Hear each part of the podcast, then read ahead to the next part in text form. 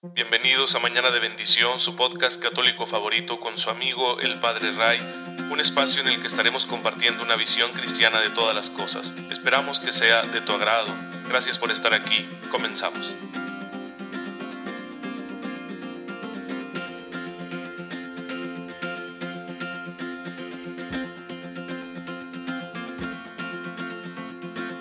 Muy feliz jueves eucarístico, queridos hermanos. Bienvenidos a Mañana de Bendición.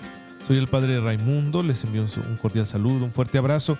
Y mi deseo de cada mañana es que tengan una fe muy viva para descubrir la gracia de Dios y aplicar esa gracia en todas las circunstancias que puedan presentarse. Les pido una disculpa si mi voz suena un poquito rara.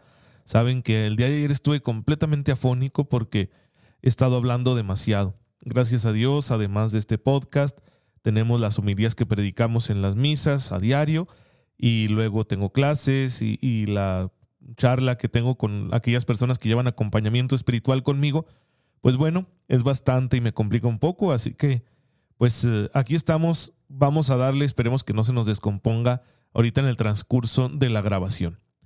Y bien, pues recuerden que el objetivo de, de este servicio, de este podcast, es darnos un impulso, así sencillo, humilde, para nuestra santificación, para que respondamos al Señor con amor a esa llamada que nos hace a ser santos. Que no es nada fácil, no es nada fácil porque tenemos muchas tendencias contrarias a la santidad, porque hasta por comodidad no le entramos en serio a este tema, porque todos tenemos grandes deficiencias en nuestra humanidad que en ocasiones nos dificultan porque nos rehusamos a, llevar una vida más intensa de oración, porque estamos aquejados por fuertes tentaciones, por lo que ustedes quieran, es complicado. Y a veces una conciencia poco formada no nos ayuda en este camino de santificación. Así que al menos aquí en Mañana de Bendición podremos estar atendiendo esa parte de la conciencia para que esté bien formada y para que de esa manera tengamos una claridad de lo que Dios quiere y de lo que no quiere. Y bueno, tomamos el ejemplo de tantos hermanos nuestros que en circunstancias muy complicadas, muy difíciles, supieron ser fieles al Señor. Hoy, dentro de todo el elenco de personas santas que nos presenta la iglesia, quiero rescatar la memoria de un sacerdote, el beato Tomás Atkinson, nacido en 1535, que va a convertirse en sacerdote misionero. E-, era un, un tiempo muy interesante porque estaba prohibido el catolicismo en Inglaterra, en la Inglaterra del siglo XVI, desde Enrique VIII y sus sucesores. Y un sacerdote podría ser ejecutado si era descubierto en medio de la realización de su ministerio en las tierras de este reino. Así que lo que hacían los que querían ser sacerdotes era irse a Francia, donde Ahí los formaban, ahí se ordenaban y luego regresaban a su patria para reevangelizar. Y en una carta enviada por otro sacerdote misionero que estaba en las mismas circunstancias, una carta que envía a Francia en 1616, cuenta la historia de Thomas Atkinson, sacerdote misionero que estuvo 30 años atendiendo en medio de muy difíciles circunstancias a la grey católica que vivía casi en la clandestinidad en la Inglaterra del siglo XVI, del siglo XVII. 30 años de cuidar a los enfermos, 30 años de dar sacramentos, 30 años de animar a los católicos para que no abandonaran su fe debido a las circunstancias tan adversas que estaban viviendo a raíz de esa persecución. Y Dios lo libró de caer en manos de sus enemigos, aunque tuvo que pasar muchas cosas difíciles, especialmente debido al clima, debido a que tenía que hacer sus trayectos de noche caminando, porque pues tenía que ocultarse para poder seguir atendiendo aquella sufrida grey católica de la Inglaterra de finales del siglo XVI, principios del siglo XVII. Era un hombre de oración y que buscaba la manera de además vivir eh, eh, económicamente de una forma solvente, para no ser una carga para esa pobre Grey, ¿no? Que, carecía de, de recursos, que estaba abandonada a su suerte y perseguida por las autoridades de su tiempo allá en aquel país. Y bueno, lo que le pasó fue que teniendo cerca de 70 años, un espía lo delató. Lo encontraron hospedándose en casa de una familia eh, en un pueblo inglés y fue detenido por agentes armados, lo trasladaron a una ciudad más grande junto con la familia que lo estaba hospedando. Y el juez le preguntó, lo interrogó y le preguntó si era sacerdote y él no, no lo afirmó ni lo negó porque comprometía luego a la familia que le había hospedado. Luego también ellos iban a sufrir eh, consecuencias. Así que no quiso exponerlo, se mantuvo así firme, pero lo juzgaron, lo condenaron a muerte por traición, porque le habían encontrado pues un rosario y un libro católico ahí entre sus ropas al registrarlo. Eh, fue una muerte que causó mucha conmoción porque todo el mundo supo que era un juicio así un poco amañado. Sin embargo, pues fue condenado, lo ahorcaron, lo descuartizaron. Así murió el padre Tomás Atkinson y fue beatificado muchos años después por San Juan Pablo II el 22 de noviembre de 1987.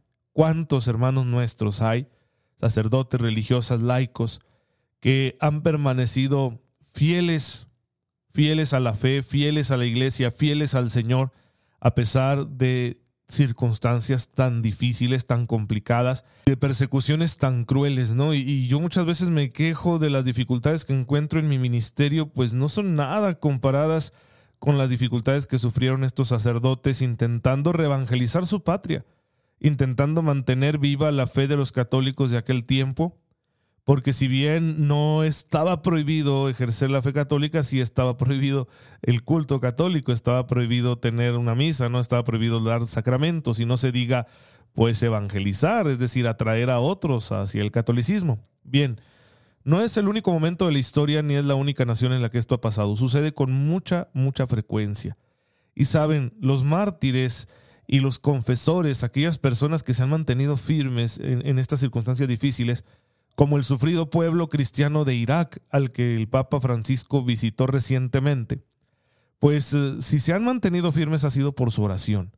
Si no llevaran una vida de oración bien intensa, bien seria, entregados al Señor, no hubieran podido resistir situaciones tan adversas. Así que la oración es la que nos da la fuerza, y por eso el catecismo de la Iglesia Católica le dedica todo un apartado, el cuarto, a la vida de oración, a la espiritualidad, y es el que estamos nosotros ahora estudiando aquí en Mañana de Bendición. Y ya llegamos a este punto, después de recorrer el Antiguo Testamento, a hablar de Jesús como modelo y fuente de oración. Uno cuando ora, ora siguiendo a Jesús que nos enseñó a orar, orando a su modo, pero también orando con Él, en comunión con Él. Porque dice el Catecismo en el número 2614 que que Jesús le mostró a sus discípulos el misterio de la oración. ¿sí? Les enseñó a pedir en su nombre, en la comunión con Él. Pidan en mi nombre al Padre lo que quieran y Él se lo dará. Porque Jesús es el camino, la verdad y la vida, como dice Juan 14, 6. Entonces, desde Él, en comunión con Él, a partir de Él, con el corazón de Jesús, es como nosotros debemos orar para que nuestra oración dé fruto porque solamente en Él podemos tener acceso al Padre. Gracias a la encarnación y gracias a la muerte y resurrección de Jesús somos hijos de Dios. Y, Él es el que nos ha acercado al Padre. Por eso ahora tenemos esta confianza filial y podremos decirle a Dios hasta, si ustedes quieren, aunque se escuche un poco cursi, papá. Decir, papá, ayúdame, tengo un problema, tengo una necesidad, necesito de ti, de tu presencia, de tu fuerza quisiera gozar de este don o de este otro, o incluso cuando pedimos por los demás, podemos hacerlo con esa confianza gracias a Jesús. Es Jesús no solo el que nos ha enseñado a tener confianza con el Padre, sino que ha roto las barreras que nos separaban de la comunión con el Padre. Así que siempre oramos en comunión con Cristo, con su corazón. Pongo mi corazón en comunión con el corazón de Cristo y entonces alcanzo el corazón de Dios. Esta es la nueva alianza de la oración, ¿sí? Que tenemos gracias a Cristo. Y el Padre está dispuesto a darnos no solo cosas externas, sino que nos da su propio ser. Por eso cuando rogamos nos da el Espíritu Santo, el Espíritu Santo que está en nosotros, vive en nosotros, ha sido infundido en nosotros por el bautismo, por la confirmación. Es el gran don, esa es la gran respuesta que Dios da a la humanidad, la tercera persona de la Santísima Trinidad para que viva en cada alma, en cada corazón y así nos ayude a orar aunque nosotros no sepamos ni cómo. y presente al Padre nuestras necesidades, aunque a veces nosotros no lo hagamos. Y, eso es lo más hermoso de la vida, que hasta ese punto llega el amor de Dios. Y por eso de pronto recibimos alguna cosa que necesitábamos, aunque jamás la pedimos. No la pedimos porque no sabíamos, porque éramos ignorantes porque no queríamos, porque a veces no queremos estar en deuda con Dios. Y sin embargo, el Espíritu Santo ora por nosotros y nos ayuda. Por eso Jesús lo prometió. Jesús dijo, el Espíritu Santo va a estar con ustedes. Él les va a dar la fortaleza. Y bueno, entonces tenemos estas dos grandes enseñanzas sobre la oración. Primero que pedimos en el nombre de Jesús. Por eso en la liturgia especialmente prácticamente todas las oraciones se hacen al Padre, pero en el nombre de Jesús, por Jesucristo nuestro Señor. Y lo hacemos sabiendo que somos templo del Espíritu Santo. Que el Espíritu Santo ora de alguna manera a través de nosotros, aunque nosotros no estemos haciendo una oración consciente. Y el mismo Jesús escucha nuestra oración. El mismo Jesús escuchaba las peticiones de aquellas personas que buscaban algo de Él. ¿Y qué es eso sino una oración? El leproso que le pide ser curado, como está escrito en Marcos 1, 40, 41. Jairo, que pide también un don, no para sí mismo, sino para un familiar, como está en Marcos 5, 36. La mujer cananea, como recoge San Marcos 7, 29 el buen ladrón en la cruz, como está escrito en Lucas 23, 39, 43, o incluso en el silencio. Por ejemplo, aquel paralítico de Marcos 2.5 no le pidió nada, ¿sí?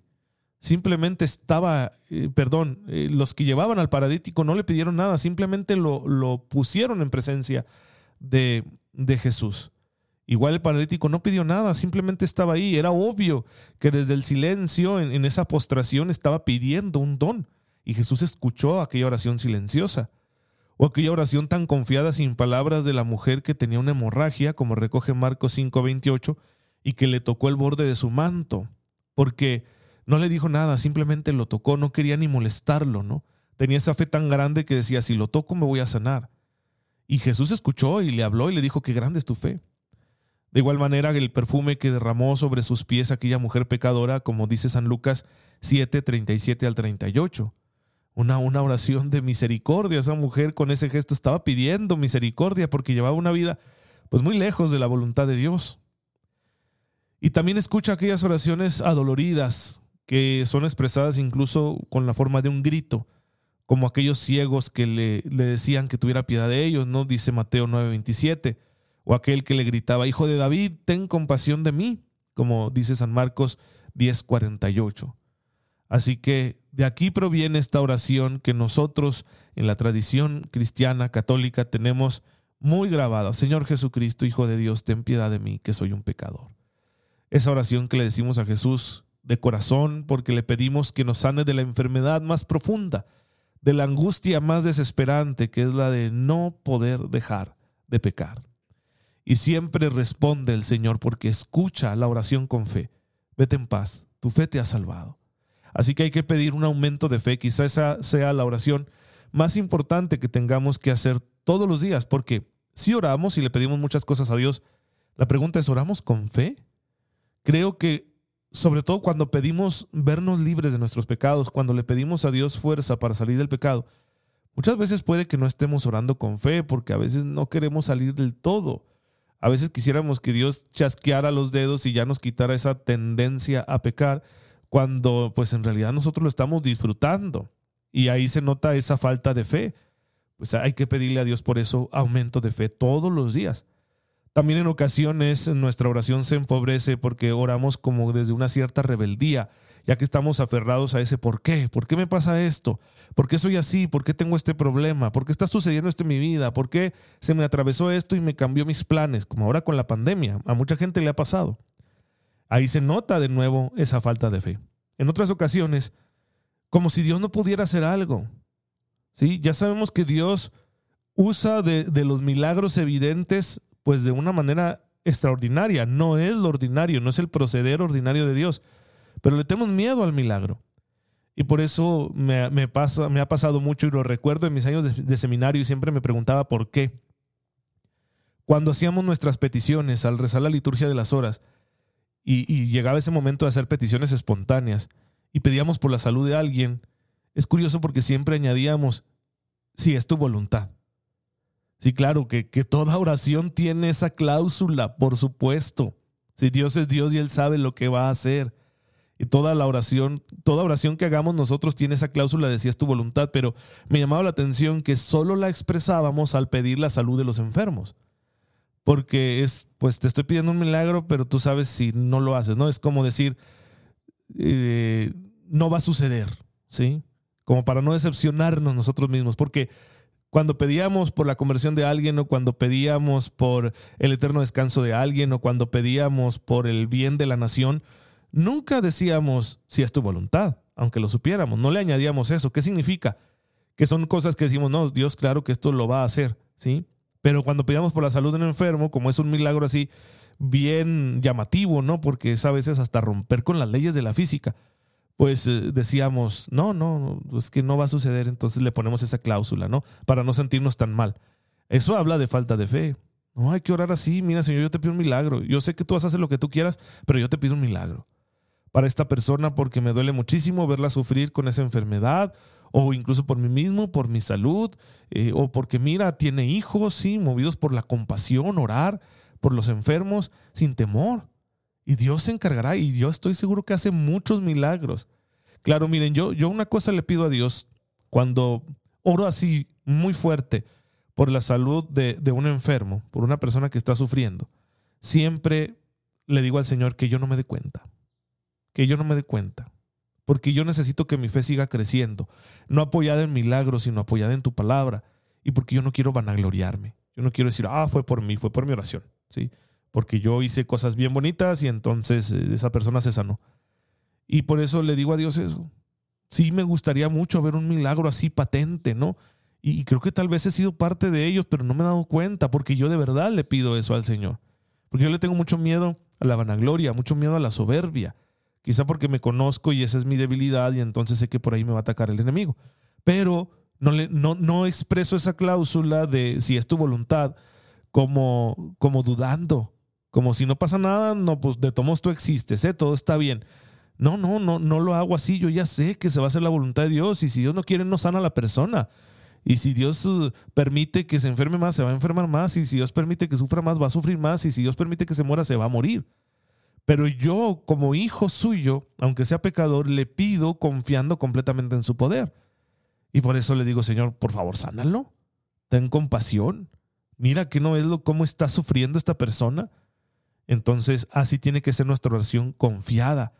Y veremos milagros y sucederán cosas muy buenas, como le pasó a todas estas personas que, que recogen los evangelistas cuando se encontraban con Jesús y que incluso sin palabras, pues tenían esa oración y era escuchada, era atendida y el don les era concedido. Pues bueno, hermanos, creo que tenemos mucho que aprender nosotros para orar como ellos. Y por eso insisto en que quizá la oración más constante, insistente que debemos tener día con día es la de pedirle a Dios que aumente nuestra fe. Para que el resto de las oraciones que hagamos las hagamos así, desde una fe muy grande, confiando completamente en el poder de Dios, en su gracia, porque para la gracia de Dios todo es posible. Te damos gracias, Señor, por este día y por esta enseñanza, y te pedimos aumentes nuestra fe para que podamos pedirte todos los bienes que necesitamos nosotros y nuestros semejantes, confiando completamente en que tú nos atenderás amorosamente por Jesucristo nuestro Señor. Amén.